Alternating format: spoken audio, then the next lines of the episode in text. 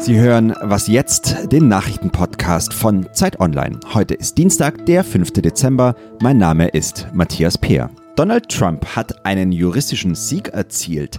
Seine Einreisebeschränkungen für Menschen aus sechs überwiegend muslimischen Ländern können vorerst in vollem Umfang in Kraft treten. Das hat das oberste Gericht der USA entschieden. Der Rechtsstreit ist damit aber noch nicht vorbei. Es laufen noch weitere Gerichtsverfahren, um endgültig zu klären, ob Trumps Regeln verfassungsgemäß sind. Bundesaußenminister Sigmar Gabriel verlangt unterdessen eine Neuausrichtung der deutschen USA-Politik. Amerikas Rolle als weltpolitische Gestaltungskraft sei unter Trump geschwächt, heißt es laut Süddeutscher Zeitung im Text für eine Rede, die Gabriel heute in Berlin halten will. Er fordert, Deutschland müsse künftig selbstbewusster auftreten. 13 mal Gold, 11 mal Silber und 9 mal Bronze. Russland hat bei den letzten Olympischen Winterspielen viele Medaillen geholt, wohl auch mit Hilfe von Doping. Bei den Winterspielen nächstes Jahr in Südkorea dürfen die russischen Athleten deshalb vielleicht gar nicht mehr mitmachen. 20 Sportler aus Russland sind bereits lebenslang für Olympia gesperrt worden Heute entscheidet das Internationale Olympische Komitee über weitere Sanktionen. Anti-Doping-Agenturen fordern, Russland komplett von den Spielen auszuschließen. Redaktionsschluss für diesen Podcast ist 5 Uhr.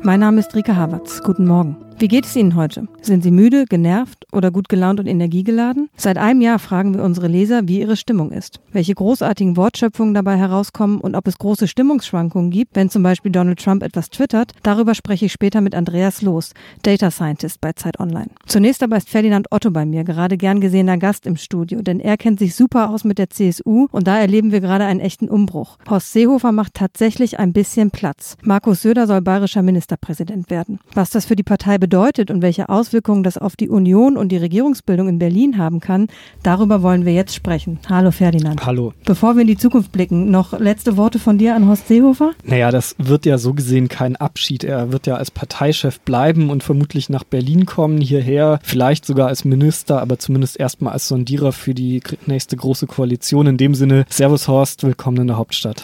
Wir freuen uns auf ihn. Jetzt ist also Markus Söders Zeit gekommen. Für alle Nicht-Bayern, was ist denn das so für ein Typ? Der Söder zeichnet sich vor allem aus durch seinen unglaublichen Ehrgeiz, durch seinen Eifer. Er ist rastlos. Er reist quasi schon seit drei, vier Jahren äh, im Wahlkampf für sich selbst durch Bayern, twittert Fotos, twittert Selfies aus allen Ecken des Freistaats, hat als Finanzminister Förderbescheide für jeden Winkel Bayerns dabei. So kann man das sagen. Er ist einer, der sich nicht zu schade ist für populistische, sehr verkürzte Slogans. Also er weiß, was die Partei hören will. Er ist ein, er ist ein Selbstdarsteller, so kann man das, glaube ich, sagen. Und was können wir von ihm erwarten? Also nicht nur in Bayern, sondern auch hier in Berlin? Also er wird auch nach Berlin kommen als Teil des Sondiererteams, weil er jetzt dadurch durch diese Wahl legitimiert ist. Ja, was kann man von ihm erwarten? Er wird auf jeden Fall zu Hause in Bayern jetzt in den Wahlkampf einsteigen, im Prinzip ab dieser Woche. Und das wird ein brutaler Wahlkampf. Einerseits gegen eine nationalliberale FDP, gegen eine AfD, die in Bayern auf äh, Platz zwei und drei liegt, sowas in dem Drehraum nach Umfragen. Ja, Söder wird lautstark Wahlkampf machen und das wird wird natürlich nicht einfach, wenn nebenher hier in Berlin eine Regierung verhandelt werden muss. Das heißt, Angela Merkel kann sich eigentlich nicht freuen und denken, ah, jetzt endlich keine Querschüsse mehr aus Bayern, sondern das wird für sie eher schwieriger? Das ist noch nicht ganz klar. Also ich denke, mit Horst Seehofer hier in Berlin wird sie sich, denke ich, ganz einig werden und wird sich gut verstehen. Die beiden haben in letzter Zeit äh, viel Einigkeit demonstriert und ich vermute, dass äh, Söder das jetzt nicht als erstes torpedieren wird, aber er wird natürlich äh, lautstark von München aus seine eigenen Themen suchen und versuchen zu setzen. Was sind das so für Themen? Ja, das sind sind vor allem äh, CSU-Klassiker, die, wo es um Identität, um Tradition geht, ähm, aber natürlich auch um Sicherheit, Polizei. Es wird um ähm, viele lokale, regionale Themen gehen. Also die äh, in Bayern versucht man sehr stark äh, dem Erstarken von Populisten dadurch entgegenzuwirken, dass man zum Beispiel Ministerien aus München heraus in die äh, einzelnen Landkreise verteilt. Äh, das, denke ich, werden die werden Themen im Wahlkampf sein. Das heißt, mit der Kombination Söder-Seehofer müssen wir damit rechnen, dass eigentlich die CSU jetzt noch ein bisschen weiter nach rechts rücken wird?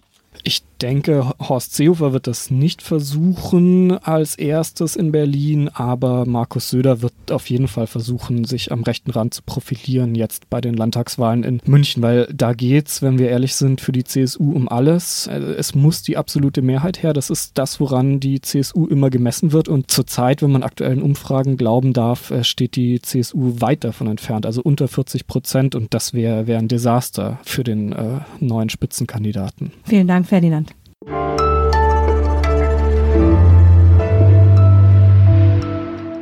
Und sonst so? Ihr Techniker kommt zwischen 8 und 18 Uhr, um Ihren Internetanschluss freizuschalten. Kennen wir alle diese absurden Zeitfenster, wenn es darum geht, Internet, Kabel oder Telefonanschluss zu bekommen. Und dann nimmt man sich frei, hockt zu Hause rum und wartet auf einen Techniker, der am Ende überhaupt nicht auftaucht. Vodafone will das jetzt ändern und Wunschtermine anbieten. Außerdem sollen die Kunden dort über den Dienst MyTechie, also Mein Techniker, nachverfolgen können, wo genau der Anschlussspezialist ist und wann genau er an der Tür klingelt. Bis zum nächsten Frühjahr soll der Dienst überall dort verfügbar sein, wo Vodafone Kabelanschluss anbietet. Dumm nur, fürs Internet gilt es nicht, denn da mietet Vodafone immer noch die Leitungen der Deutschen Telekom, ist also, wenn es um den Anschluss geht, auch auf den Außendienst der Telekom angewiesen. Und der ist immer noch ungefähr so zuverlässig wie die Deutsche Bahn an Weihnachten.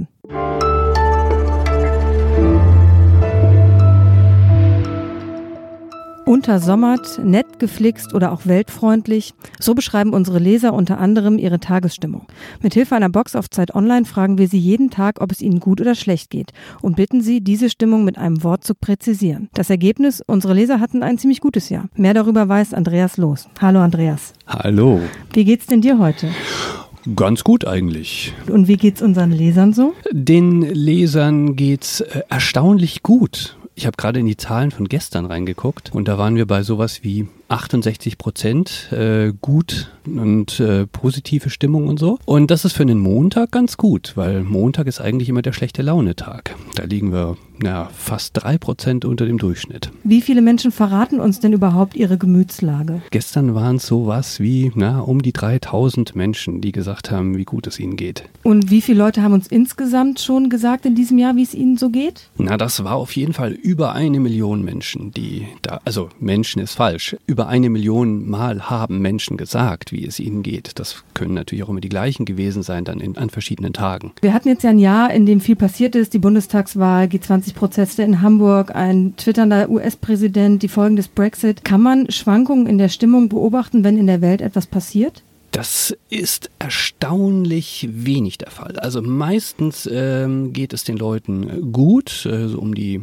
60 Prozent bis 70 Prozent sagen immer, es geht ihnen gut. Und das äh, ist erstaunlich wenig beeinflusst von den, vom Weltgeschehen. Der einzige Tag, an dem wir wirklich einen richtigen Einbruch hatten, das war nach der Bundestagswahl. Da haben unsere Leser gesagt, äh, das ist ein ganz schreckliches Ereignis gewesen. Da hatten sie alle ganz furchtbar schlechte Laune. Die sank da äh, bis auf 30 Prozent gut runter und, und weniger sogar noch phasenweise. Hat sich dann aber relativ schnell wieder erholt. Also spätestens zwei Tage danach war es wieder ganz normal bei den 60, 70 Prozent gut. Kann man denn sagen, warum diese Stimmung, wenigstens bei unseren Lesern, die mit abstimmen, so konstant ist? Tja, da sind wir alle am Rätseln. Keine Ahnung. Hast du eine Idee? Also ich wüsste nicht warum. Ich würde natürlich sagen, dass die Leute immer wahnsinnig gut gelaunt sind, wenn sie bei uns auf unsere Seite kommen, aber wahrscheinlich stimmt das nicht. Es ist ja nicht ganz immer so. Also wir haben ja zum Beispiel das berühmte 3 Uhr Loch. Um 3 Uhr morgens geht es den Leuten doch, doch deutlich schlechter als sonst. Da kommen dann die vielleicht, die nicht schlafen können, die vielleicht Schmerzen haben oder so. Und die kommen dann auf unsere Seite und ja, müssen dann sagen, dass es ihnen eben nicht so gut geht. Aber ja, vielleicht hast du recht. Zeit Online macht gute Laune. Hast du denn einen Tipp, was man so im kommenden Jahr vielleicht ändern kann, um noch häufiger zu sagen, hey, mir geht's richtig gut? Also als ich in die Daten reingeguckt habe, da ist mir aufgefallen, dass, äh, also die Leute können ja immer Adjektive auch angeben und äh, dass einige Leute Adjektive sowohl positiv als auch negativ gebraucht haben. Und äh, das Adjektiv, das am meisten sowohl positiv als auch negativ gebraucht wurde, war das Wort müde. Ungefähr ein Drittel der Leute sagen, sie fühlen sich gut, wenn sie müde sind und zwei Drittel sagen, sie seien schlecht gelaunt, wenn sie müde sind. Insofern glaube ich, ist da der, der größte Hebel und äh, man könnte einfach mal ausschlafen nächstes Jahr und sich dann schon besser fühlen. Vielleicht klappt das dann um und alle fühlen sich gut, wenn sie munter sind. Vielen Dank, lieber Andreas. Gerne geschehen. Das war's für den Moment bei Was jetzt, dem Nachrichtenpodcast von Zeit Online. Eine neue Folge gibt's natürlich wieder morgen früh. Bis dann. Könnte ich jetzt auch eigentlich Hilft mir Kaffee eigentlich gegen Müdigkeit? Manchmal bezweifle ich das. Nee, nee, dann kommt das große Zittern.